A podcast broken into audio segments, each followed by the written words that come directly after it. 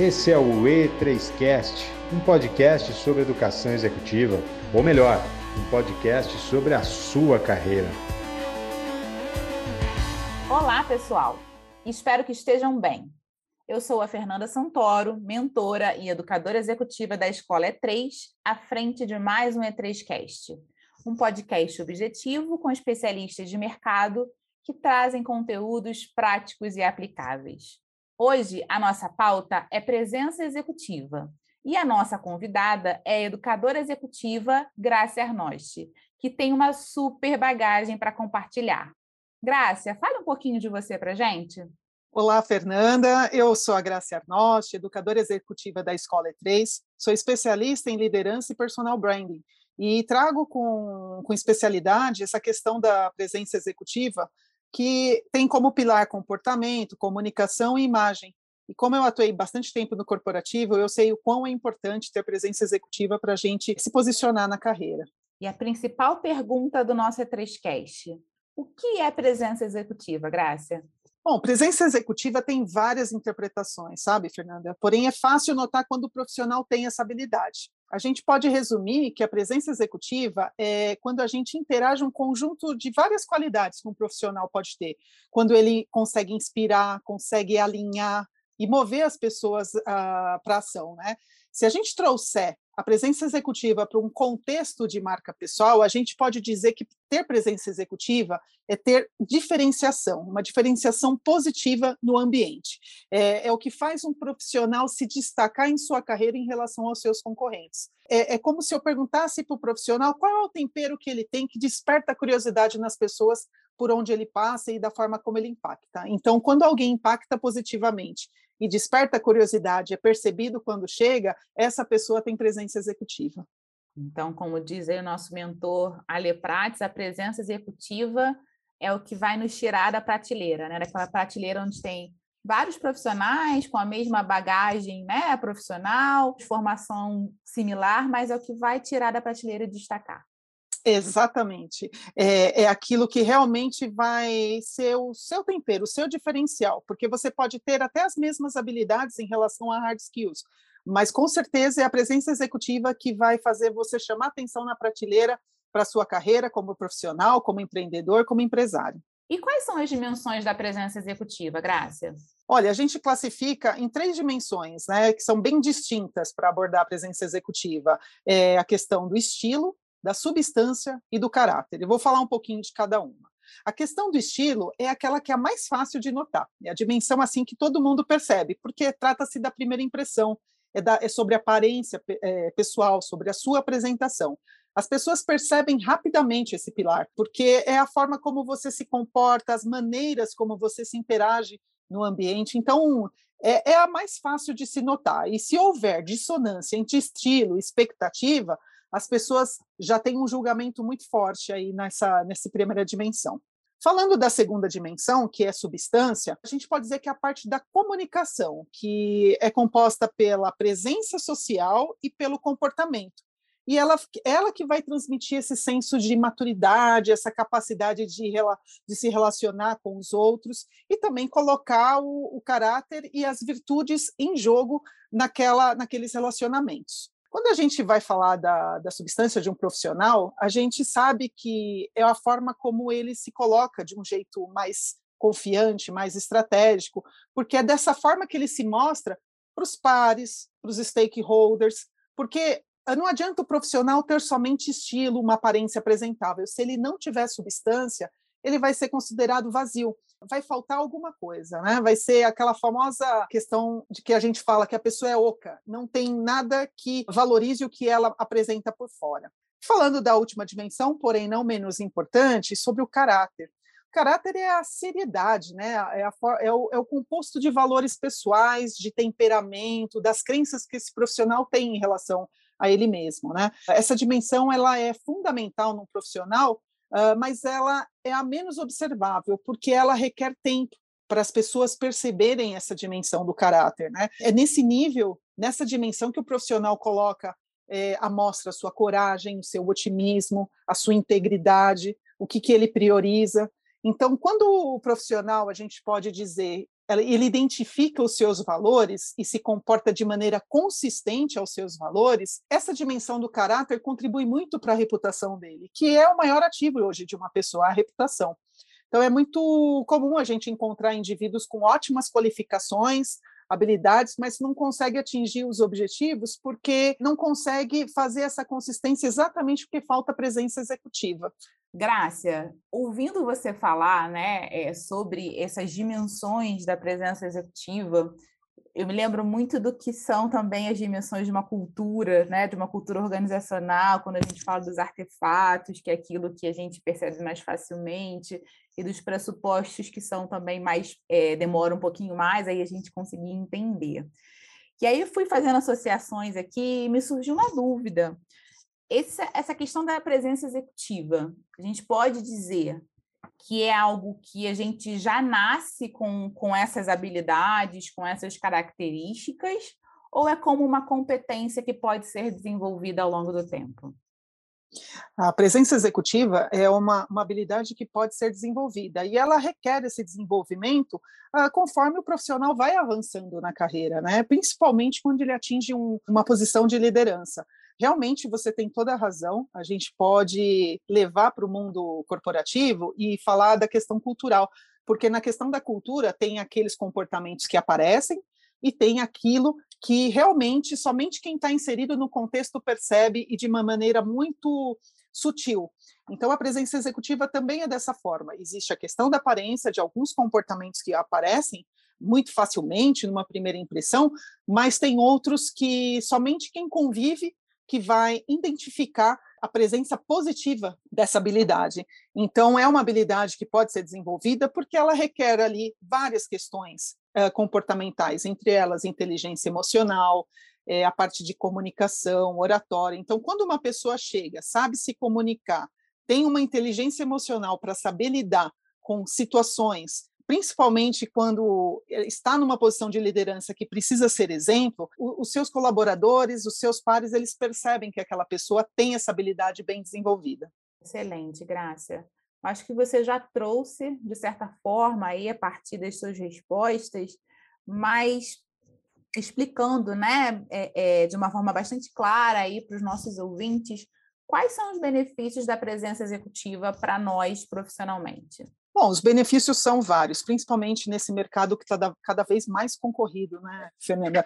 Então é necessário a gente cuidar da nossa própria imagem. Quando eu falo cuidar da própria imagem, não é só da aparência, da questão visual. Isso, lógico, é também muito importante.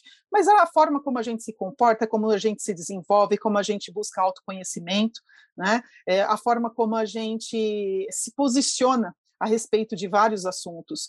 É, entender se é interessante para a nossa marca pessoal a forma como a gente se posiciona e fortalece essa marca e essa reputação. Afinal de contas, né, quando a gente te, quer mostrar esses atributos para o mundo, é, não basta ser somente bom, tem que parecer bom. Então, os benefícios são inúmeros, principalmente na questão de posicionamento e de diferenciação. Você falou em marca pessoal, Grácia. Qual que é a associação da presença executiva com a marca pessoal? Ah, ótima pergunta. A presença executiva é a forma como você se diferencia, né? É aquilo que você encontra para se diferenciar. A marca pessoal é a forma como você exprime isso no mundo. É a forma como você coloca, posiciona, comunica isso para o mundo. É quando você realmente encontra a sua forma de posicionar uh, a respeito daquilo que você acredita, do seu talento, da sua verdade, atrelado àquilo que realmente você entende que vai fazer diferença no mundo para a sua marca, é a forma como você vai exprimir né, é, essa diferenciação. Muito bom. E voltando para esse contexto organizacional, qual que é o papel das lideranças no desenvolvimento da presença executiva nos seus times? Ah, fundamental, fundamental, porque é a partir da liderança que, que vem o exemplo muitos colaboradores hoje serão os líderes do futuro. E eles olham muito o comportamento dos líderes que estão na, naquelas posições atualmente. Então, um líder hoje que olha para o mundo atual e entende a importância de se autoconhecer de saber a importância da diversidade, de saber a importância de se comunicar e de se comportar também, a forma como ele se, se posiciona perante a equipe, perante os pares ou até mesmo os seus líderes, é, é, é todo exemplo que ele dá para a geração que está chegando. Então, é fundamental o papel da liderança para que deixe um legado e também promova um ambiente agradável para que aquelas pessoas gostem de estar ali trabalhando no dia a dia. Sempre esse olhar, né, como da liderança como como exemplo, né, como a referência que esses times vão ter. Exatamente, exatamente isso. A marca pessoal de um líder é ela que vai fazer a diferença muito mais do que é, o currículo dele, que lógico que é importante, foi o que levou ele até aquela posição, mas o que vai manter a admiração é essa forma como ele se posiciona e se comporta em relação a essa habilidade da presença executiva que ele tem. Excelente, Graça. O tempo passa rápido, a gente está caminhando aqui para o final do nosso E3Cast. Eu gostaria de fechar com você pedindo para você deixar algumas dicas para os nossos ouvintes sobre como desenvolver a presença executiva, né? É, as pessoas ouviram aqui você falar sobre as dimensões, pode ser que tenham se encaixado algumas delas, outras não. Como identificar, né, se, se essa presença executiva é uma presença que realmente faz essa diferença e como desenvolver os pontos que ainda não estão tão em destaque. Perfeito, vamos lá. A primeira dica que eu dou é buscar um desenvolvimento pessoal mesmo, independente se a empresa contrata alguma coisa para o desenvolvimento, é importante cada um dos profissionais buscar esse autodesenvolvimento através de um coach, através de um mentor, através de algo que realmente agregue o autoconhecimento dele, para entender e também para dar os feedbacks necessários sobre o que, que ele precisa melhorar em relação à comunicação da marca dele. Então, a questão do estilo, quando eu falo da apresentação pessoal, é muito importante. Ele precisa saber se a apresentação pessoal está alinhada aos objetivos que ele quer e se ele está bem trabalhado na questão, se ele é reconhecido como ele se apresenta na forma de aparência. Né? Então, cuidar da imagem é fundamental, as pessoas julgam é, pela imagem, sim, então é importante cuidar, mas ela não é, ela não caminha sozinha nisso. É importante também a gente trabalhar, se houver uma, um desafio aí na questão de comunicação, buscar ajuda é, para essa questão da oratória, é, ler é bem importante, porque você acaba adquirindo muito repertório, saber discutir de vários assuntos. Então, leitura, a parte de comunicação é bem importante. E a parte também do caráter, isso é inquestionável, isso estou falando de valores e princípios, isso é onde realmente cria-se, assim, ajuda a criar raízes numa, numa relação, seja com a organização ou com outras pessoas com, com qual a gente se envolve. Então, a questão do caráter é realmente é o que cela tudo isso. Afinal de contas, não adianta ter uma ótima aparência e se comportar direitinho se o caráter não sustenta tudo isso. Eu tinha dito que seria a nossa última pergunta, mas com a sua resposta me veio mais uma aqui. vamos lá, vamos lá, estou adorando. E, e, algo que eu já ouvi bastante aí como, como uma interrogação, uma dúvida, até uma inquietação quando se fala de marca pessoal ou de presença executiva, que você trouxe, né? Que é importante ter esse cuidado se a imagem que a gente está passando realmente condiz com a mensagem. E aí, uhum. é, há muitas pessoas que têm um receio né, de, dessa adequação de imagem representar uma perda de identidade. Como adequar esse estilo, né? Como trazer um estilo que passe essa mensagem da presença executiva que vai ser o diferencial, sem que isso represente uma perda de identidade, de essência, Graça? Excelente pergunta. Por isso que a gente tem que se autoconhecer, a gente tem que entender o que faz sentido para a gente, porém, quando a gente fala de marca pessoal, Fernando, é bom a gente até é, enfatizar isso, a marca pessoal não é como somente a gente percebe a nossa marca, é como as outras pessoas percebem a nossa marca e a junção disso.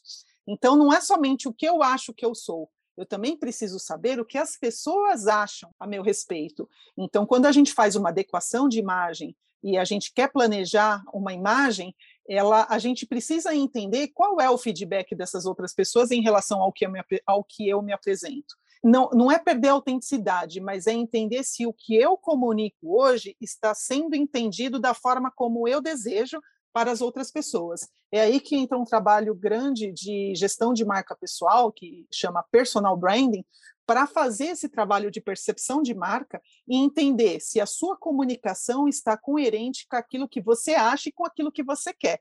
É a famosa imagem é, percebida versus imagem planejada.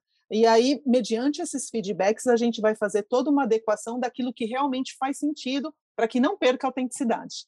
Gostei muito da palavra que você usou aí. É, vejo que tem muito a ver né, com flexibilidade e com coerência, como você falou, e não com perda da essência. Exatamente, porque senão vira cópia.